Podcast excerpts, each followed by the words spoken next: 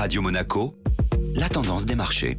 Radio Monaco, la tendance des marchés avec Société Générale Private Banking. Bonjour Alexandre Rolando. Bonjour Maxime. La thématique de l'intelligence artificielle a encore fait parler d'elle cette semaine. À l'aube de sa publication trimestrielle, Microsoft a dévoilé son logiciel IA365 Copilot, proposé au prix plutôt coûteux de 30 dollars par mois et par utilisateur. Microsoft le présente comme un outil polyvalent, capable aussi bien de créer une ébauche de texte dans Word que de transcrire une réunion Teams ou encore de créer une présentation PowerPoint à partir d'un document texte. De son côté, Apple serait sur le point de finaliser son propre chatbot selon Bloomberg et entrerait donc en scène dans la course à l'IA en concurrence avec OpenAI et Google. Pour rappel, ces titres affichent des hausses proches de 50% depuis le début de l'année. Plus globalement, quelle a été la tendance cette semaine? Dans l'attente des publications de résultats, les opérateurs de marché se sont tournés vers les bons chiffres d'inflation au UK publiés mercredi, ressortis au plus bas niveau depuis 15 mois pour donner une direction haussière au marché européen. Plus d'animation est attendue cette semaine, avec notamment les réunions de politique monétaire des grandes banques centrales. Bonne